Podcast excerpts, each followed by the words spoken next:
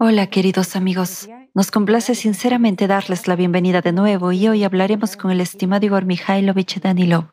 Saludos.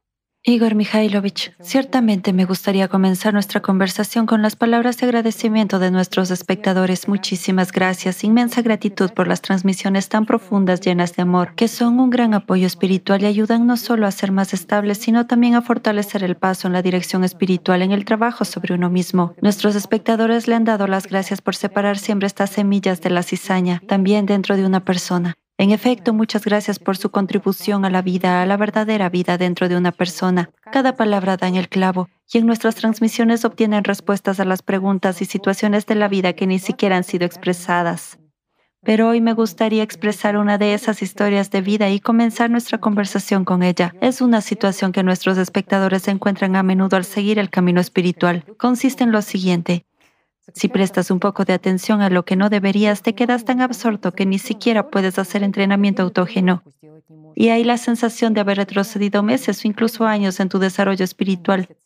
La comprensión se va a algún lugar lejano, vuelves a ser como una pizarra en blanco, donde se ha ido todo. ¿Y si hubo alguna experiencia? Por supuesto que la hubo, amigos. Pero en cuanto a dónde se ha ido, es una buena pregunta. Intentemos comprender ¿Por qué las personas que están en el camino espiritual, independientemente de su religión, se quejan de que pierden su experiencia en cuanto se distraen un poco en alguna situación de la vida? Sea lo que sea. Se abrió el coche, vino un vecino y les contó algo o vieron una película. Y al cabo de cierto tiempo, la persona siente que toda su experiencia espiritual la que le sobrellenaba, ese amor de Dios que bullía dentro, ha desaparecido. Hay un vacío y una falta de comprensión en su interior. La conciencia dice, no tienes ninguna experiencia, todo era falso, simplemente estabas engañado. Y muchos, cuando se encuentran en tales situaciones, a veces abandonan realmente su religión, dejan su camino espiritual, mientras que otros, lamentablemente, al desviarse así del camino espiritual, arruinan sus vidas, caen en la adicción al alcohol y drogas o se convierten en fervientes ateos que luchan incluso contra cualquier religión. Simplemente odian a Dios y dudan de su existencia. Y he aquí una pregunta. Si dudas de que Él exista, ¿Contra quién estás luchando? Una simple pregunta. ¿Por qué ocurre así? Y la respuesta es muy sencilla, amigos, y siempre está en la superficie. La cuestión es que nuestra conciencia no es capaz de adquirir experiencia espiritual, a diferencia del fanatismo religioso. ¿Qué es el fanatismo religioso? Es un conjunto de ciertas reglas que se ha inventado la gente. De hecho, los profetas que vinieron y hablaron a la gente sobre el camino espiritual, en primer lugar, hablaron sobre el trabajo interior de una persona. Cuando una persona aspira por sí misma a Dios, cuando abre su corazón al amor de Dios, no depende de la religión en la que uno esté, la esencia siempre es simple. Y todos los profetas, subrayo, todos ellos hablaron a la gente de un camino simple. Es un camino recto y sencillo que cualquiera es capaz de superar, subrayo, cualquiera, y dijeron que no hay ni puede haber mediadores. Pero sucede que todas las enseñanzas que los profetas, los mensajeros de Dios mismo, trajeron aquí, acaban transformándose en religiones. Aparecen un montón de reglas diferentes que la gente ha impuesto e inventado y que convierten las enseñanzas que Dios hizo descender a través de sus profetas en una religión ordinaria, es decir, la magia, llena de rituales y un conjunto de reglas. Sí, muchas de estas reglas son buenas para la vida cotidiana de la gente, para que seamos más humanos, para que nos comportemos educadamente, digamos, a veces para contenernos, para que mantengamos algunas tradiciones, dependiendo de dónde se haya creado esta religión. No es más que un conjunto ordinario de reglas elementales de vida que, de hecho, no tienen nada que ver con el camino espiritual. Sin embargo, sucede que todas estas reglas son sencillas, comprensibles para la conciencia, y la conciencia las apoya activamente. La conciencia le dice a uno con qué pie debe levantarse y qué debe hacer primero por la mañana. Por ejemplo, debe rezar por la mañana, debe vestirse de tal o cual manera, Debe pensar en esto y aquello. En otras palabras, es un simple conjunto de reglas y murmullo de algunas palabras. No importa lo que piensas o sientes al respecto, pero debes, por ejemplo, leer una oración y luego otra. Todo es muy sencillo y fácil. Te dedicas 10 minutos y ya estás libre durante todo el día. Si tomamos el Islam, por ejemplo, debes realizar el namaz cinco veces al día. De nuevo, rezaste y ya está. Ya has reservado tu lugar en el paraíso. A partir de ahí, debes ajustarte a esa religión o a esa corriente religiosa. Todo está muy claro y es muy sencillo. Aunque en realidad el camino espiritual significa un trabajo incesante, es realmente un trabajo duro y serio, pero al mismo tiempo solo es duro en los pasos iniciales. Yo lo compararía asociativamente, saben, con el deporte. Y de nuevo, en ese mismo deporte, debes entender ¿Por qué vas a él? Tomemos boxeo, por ejemplo, ¿sí? Es un buen deporte en el que te golpean en la cabeza y te deja, digamos, un poco más enfermo de lo que estabas antes de que te golpearan. Y es el tipo de deporte en el que no puedes evitar que te golpeen en la cabeza. No hablo de las competiciones, pero en los entrenamientos sin duda es así, es natural, de lo contrario no aprenderás nada. Y ¿Por qué vas a este deporte? Una pregunta sencilla. Muchos por la compañía de otros, otros por miedo. Y he aquí una pregunta simple y aparentemente fácil, pero es esencial. Si una persona tiene miedo de ser golpeada, se une a un deporte en el que es golpeada todos los días, es completamente ilógico, ¿no? ¿Por qué la gente se mete en la religión? Por miedo a la muerte. Vas a un lugar donde te dicen cómo y qué tienes que hacer para ganar la vida eterna. Y todo se trata de algo que no tiene nada que ver con la vida eterna. ¿Qué diferencia hay en qué ropa llevo? ¿Con qué pie me levanto? ¿Si me afeito o no? ¿Entiendes? Esto no tiene nada que ver. Lo mismo ocurre con el deporte. Una persona va donde no necesita ir en absoluto. Pero por otro lado, si una persona se dedica al deporte y su objetivo es convertirse en campeón, entonces debe esforzarse al máximo. Hay muchos que quieren ser campeones, pero ¿cuántos llegan a ser campeones? Muy pocos. Por lo tanto, una persona tiene que trabajar más duro, invertir más esfuerzo y atención que los demás para poder convertirse en campeón, ¿cierto? Consideremos un ejemplo sencillo.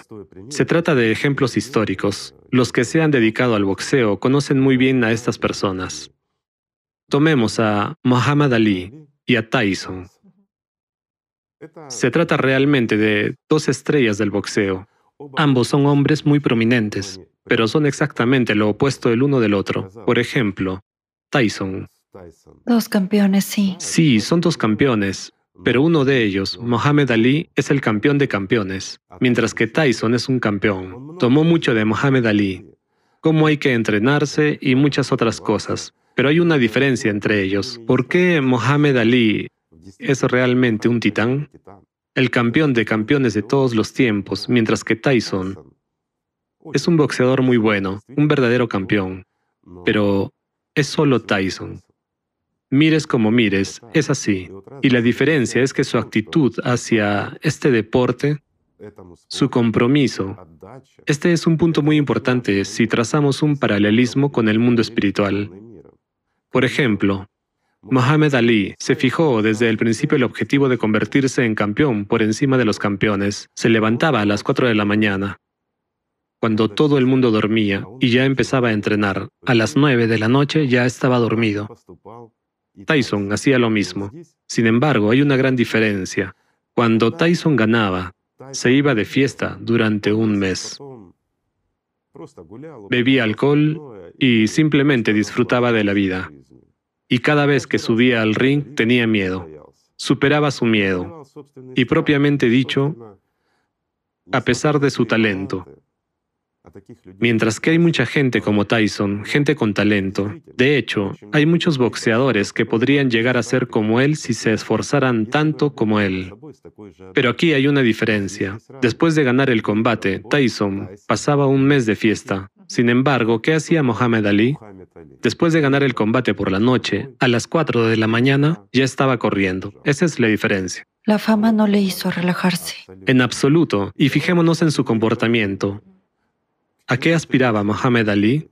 No solo a convertirse en el mejor de los mejores como boxeador, aspiraba a ser el mejor como ser humano también, y de hecho era merecidamente querido. Nunca golpeaba a un hombre si veía que ya había ganado, es decir, no golpeaba ni lesionaba innecesariamente. Pero ¿cómo actuaba Tyson? Como una bestia. Destrozaba a su oponente en el ring. Esto es realmente así. Sí, Tyson hizo historia y es un campeón muy conocido. Pero Mohamed Ali se convirtió en un titán. Y si ambos hubieran seguido el camino espiritual, Tyson no lo habría logrado habría tenido una oportunidad, pero se habría salido seguramente de ese camino. Pero Mohamed Ali podría haberse convertido en un bodhisattva durante su vida con esa actitud. ¿Ves la diferencia? Y por eso empecé con el ejemplo del deporte. Esto es realmente cierto. Disciplina. Disciplina. Si una persona empieza el camino espiritual, ante todo debe comprender para qué lo empieza, cuál es su objetivo y qué quiere. De hecho, si una persona quiere simplemente obtener una oportunidad de salvación espiritual, no necesita el deporte. Le basta con el entrenamiento físico. Al fin y al cabo, cuanto más alto sea el deporte, más lesiones y menos salud tendrá. Y esto es realmente cierto. Por ejemplo, una persona va al gimnasio para superar su miedo. Tiene miedo de la gente pero quiere hacerse más fuerte para dejar de tener miedo. Al final, acaba recibiendo golpes todos los días. Tenía miedo de que le pegaran, pero fue al deporte donde le pegan, y aún así el miedo permanece. Esto es ilógico. Es traumatizante, le pone enfermo. Lo que temí está sucediendo, de hecho. Si realmente tienes miedo de la gente y vas al deporte para librarte de tus propios miedos, la opción para ti es ir a aprender a disparar, aprender a correr, y tienes la seguridad garantizada, ¿no es así? ¿Para qué torturar tu cuerpo? U otra opción, por ejemplo, un hombre, un chico joven, quiere que las chicas le quieran. Por eso va al gimnasio, se pone en forma, desarrolla músculos enormes, etc. Por alguna razón, piensa que esto hará que las mujeres le quieran por su bonito cuerpo, que está, en cierto modo, desfigurado por los músculos. Al fin y al cabo, en la naturaleza no deberían desarrollarse músculos como los que desarrollan ahora los atletas. De hecho, está intentando superar su propio miedo al género opuesto, aumentando su masa. Esto es ilógico. Después de todo, esto le quita salud. Dedica tanto tiempo a esto. Y es poco probable que aumente el amor de las mujeres por él. He aquí otro consejo. Si quiere ser querido por el sexo opuesto, esto se refiere a los chicos. Debería desarrollar su cerebro, dedicarse a los negocios y ganar dinero. Al fin y al cabo, el six-pack no es el pack por el que las chicas aman a los hombres. Deberías tener un paquete de dinero en el bolsillo, y cuanto más grueso sea, más te querrán. Es una broma, por supuesto, pero el hecho es que es verdad, de eso se trata. En definitiva, una mujer elegirá al hombre más inteligente antes que al más fuerte. ¿Por qué? Por instinto. El instinto de reproducción y prolongación de la especie hace que una mujer empiece a elegir inconscientemente al más digno. Y un hombre más inteligente es más apto para la supervivencia que uno más fuerte. Son leyes de la naturaleza y no se puede escapar de ellas. Somos diferentes de los animales, aunque a menudo actuamos como animales, ¿verdad? Y si una persona, por ejemplo, se dedica al deporte para hacer algo malo a la gente, es decir, odia tanto a la gente que quiere llegar a ser realmente fuerte y luego causar muchos problemas a otras personas. Eso también estaría mal. Ir a un lugar donde tendrás que gastar mucho tiempo, salud y energía para hacer cosas malas a la gente está mal. Métete en política. Ahí es donde realmente puedes hacer mucho mal a la gente. Y aún así conservar tu propia salud. También es una broma, aunque en realidad mucha gente se une a un deporte para dominar a los demás. Miren, este paralelo realmente se correlaciona con la aspiración o el desarrollo espiritual de las personas. Después de todo, mucha gente se une a una religión para dominar a los demás, con el fin de simplemente con su espiritualidad y esa exhibición elevarse por encima de los demás y ejercer, digamos así, una tiranía espiritual sobre aquellos que no creen lo suficiente. Y de esta manera, destacar entre la multitud. ¿No es cierto? Lo es. Mientras que muchas personas emprenden el camino espiritual y se unen a las religiones también para dejar de tener miedo a la muerte, y pasan mucho tiempo observando diferentes rituales, cumpliendo todas las reglas establecidas para los adeptos de esta religión a la que se unió, pero por dentro, por dentro, tienen miedo de Dios, por dentro solo piensan en sí mismos. Dime, ¿tendrá una persona así la oportunidad de entrar en el paraíso? ¿Una persona que se ama a sí misma mucho más que a Dios? Esa es la respuesta. ¿Vale la pena? De nuevo, hemos trazado un paralelismo entre el boxeo, Mohamed Ali y un bodhisattva. De hecho, si una persona empieza el camino espiritual y dedica toda su vida al, desarrollo espiritual, al verdadero desarrollo espiritual, por supuesto, puede alcanzar grandes alturas. Pero la cuestión está en las condiciones de vida. Mohamed Ali entrenó muy duro, dedicó sus pensamientos a cómo convertirse en el mejor de los mejores. Estudió mucho y detalladamente, y se desarrolló mucho, no solo físicamente, sino también mentalmente. Adquirió habilidades y reflejos. Lo mismo ocurre en el camino espiritual. Una persona observa a los demonios en su cabeza y desarrolla habilidades, cómo escapar de sus golpes, cómo contraatacar y, eventualmente, cómo quitar la fuerza de esos mismos demonios para volverse espiritualmente más fuerte.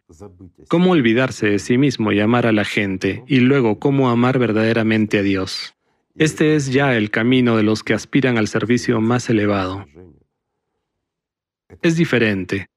En la vida cotidiana, cuando tenemos familia, tareas, problemas y trabajo, este camino es realmente difícil.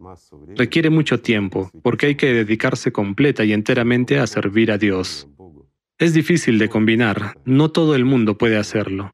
Sin embargo, es mucho más fácil dedicarse a un entrenamiento físico saludable. Por ejemplo, si quieres mejorar tu salud, deshacerte en cierta medida de la debilidad de músculos y sentirte mejor, en este caso, no necesitas el deporte a gran escala.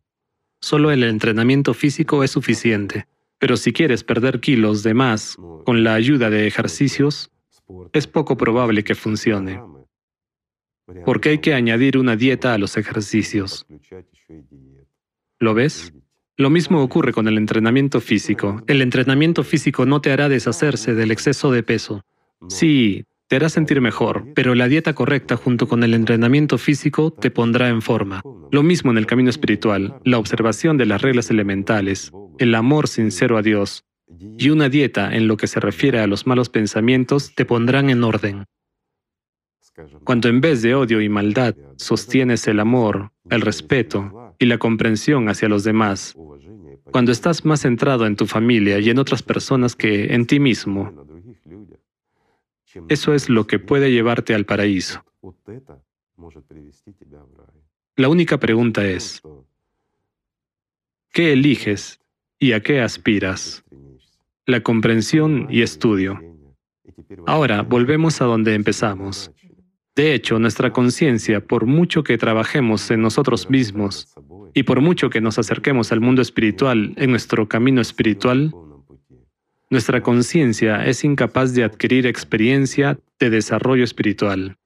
Por lo tanto, tan pronto como simplemente tropieza en su camino y se distrae ligeramente, siente que no hay experiencia.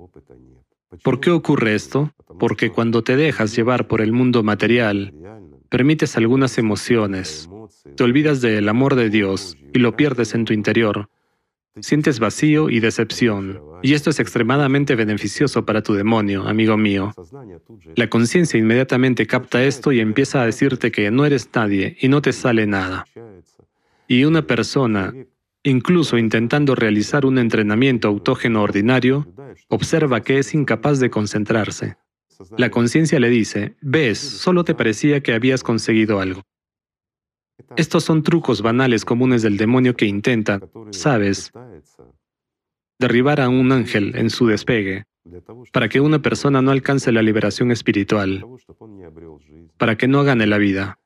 Después de todo, es mucho más beneficioso y conveniente para nuestra conciencia que la persona se desvíe del camino espiritual.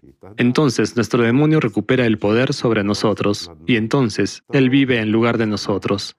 Posteriormente, tras la muerte de nuestro cuerpo físico, consigue un futuro para sí mismo, cuando nos convertimos en una subpersonalidad.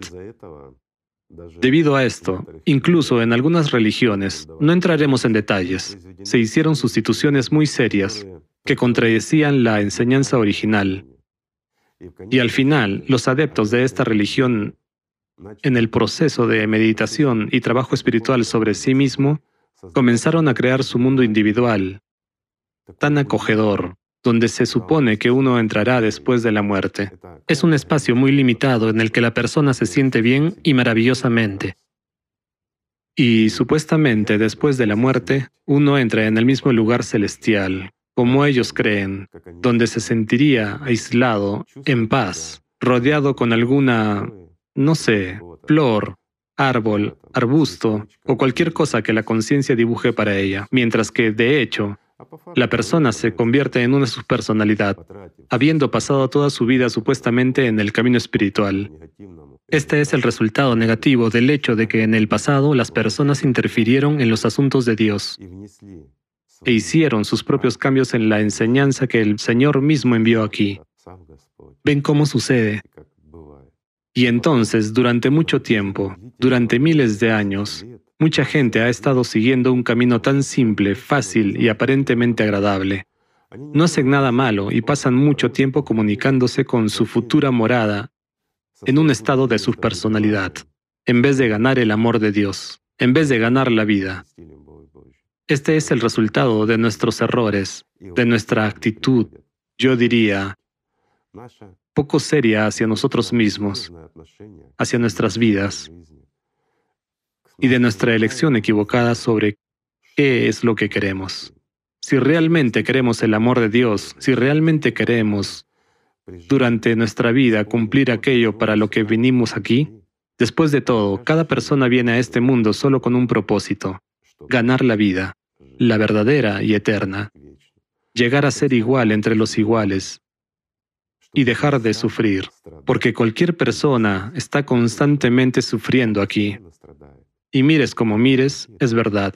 Estamos decepcionados incluso de nuestros propios deseos que llegan a cumplirse porque todo lo que deseamos en este mundo material, excepto el amor de Dios, todo es temporal. Y todo llega a su fin. Todo excepto el amor de Dios. Y esto es lo más importante que puede haber. Sin embargo, cuando uno se llena del amor de Dios, empieza a comprender también la estructura de este mundo. Y comprende también que cada persona, incluso la que te parecía un enemigo, es en realidad el mismo ser humano que tú. Y en ella hay un alma, una parte del mundo espiritual, y está tan cerca de ti como tú estás cerca de ti mismo. Es decir, todos somos muy cercanos y queridos. Estamos divididos solo por el que a veces predomina en nosotros en lugar de nosotros mismos. Es decir, esos demonios, nuestra conciencia, nada más. Imágenes en nuestras cabezas, nuestras emociones que en realidad se nos imponen contra nuestra voluntad. Parecen ser nuestras, pero ¿son nuestras? Esa es la cuestión. Así que cuando una persona estudia de verdad qué es la vida, cómo está organizada, ¿De dónde vienen los pensamientos? ¿Dónde desaparecen? ¿Cómo funciona nuestra conciencia? ¿Qué es nuestra conciencia? Y lo más importante, ¿quién soy yo? Este es el camino que recorre toda persona que va hacia Dios, independientemente de su religión. Es simple, sí. Es un camino muy simple. Es claro, pero solo cuando aspiras sinceramente a Dios. Y cuando realmente aspiras sinceramente a Dios, sea lo que sea lo que te diga tu conciencia, ya lo percibes todo como debe ser. ¿Qué puede aconsejarte un demonio? ¿Puede realmente enseñarte a amar a Dios? ¿Y puede él mismo aprender a hacerlo? Por eso, cuando tropiezas y te das cuenta de que ya estás controlado por el demonio, comprendes perfectamente que él no tiene experiencia espiritual, pero tú sí sabes, si tienes experiencia, cómo volver al amor de Dios, cómo volver al camino que conduce a la eternidad. Y ya no te apoyarás en una muleta rota ni pedirás ayuda al mismísimo Satanás, porque es ridículo. ¿Se puede pedir la vida al que está muerto? Por supuesto que no. La vida solo se le puede pedir a Dios, a aquel que es eterno, y solo cuando te llenas de la fuerza del amor, empiezas a comprender lo que es la vida. Sin embargo, cada uno de nosotros siente y comprende esto casi desde el nacimiento. Y todos nosotros como personalidades aspiramos a Dios, incluso los ateos. Aspiramos a lo que es eterno, aspiramos a lo que es correcto, aspiramos a lo que es justo. Esto es natural. Pero no todos somos capaces de darnos cuenta de ello. ¿Por qué hay personas que no son conscientes de lo que quieren? Simplemente porque sus demonios son mucho más fuertes que ellos como personalidades. ¿Pueden estas personas, dominadas por el demonio, vivir felices? No. No pueden, porque la felicidad es lo que nunca termina mientras que todo lo demás es una ilusión creada por el demonio en la cabeza. Él fija algunas tareas para nosotros hasta llegar a ser un campeón entre todos los campeones. Bien, logramos esto, ¿y luego qué? Vejez, enfermedad, muerte. ¿Y eso es todo? ¿Y el estado de su personalidad que existirá durante mucho tiempo? Para una persona que parecía lograrlo todo en este mundo, pero luego perdió la oportunidad de la vida y se convirtió en una subpersonalidad, será mucho más duro que para un borracho y alcohólico ordinario que pasó toda su vida en el olvido y sustituciones de las ilusiones de nuestra conciencia. ¿Por qué? Porque él no tiene tantas ambiciones como los que dedicaron toda su vida al deporte casi sin descanso trabajando duro para llegar a ser superiores a los demás. Pero, de hecho, se engañó a sí mismo. Al fin y al cabo, esta aspiración a llegar a ser superior y mejor que los demás, es decir, lo que percibimos como una aspiración a elevarnos por encima de los demás, en realidad se origina en la personalidad como una aspiración a ganar la vida eterna, a escapar de este mundo. Sin embargo, nuestro demonio interpreta esta aspiración como un intento de elevarse por encima de otras personas en nuestro mundo material. Y no importa si es para hacerse más rico, volverse más importante, para ganar más poder o para convertirse en un campeón entre campeones. El demonio nos obliga a trabajar tan duro y con tanta perseverancia que, si trabajáramos tanto en el camino espiritual, nos convertiríamos no solo en ángeles, sino en arcángeles durante nuestra vida, llegando a ser bodhisattvas. Ya ven, amigos, qué sencillo es todo. Lo más importante son los pasos iniciales, pero estos deben ser conscientes. Una persona debe elegir con comprensión, ya sea que elija el gran deporte o que elija convertirse en un campeón entre campeones o que elija ganar la vida. Todo es muy sencillo. Cada paso que damos en esta vida nos lleva a la meta final.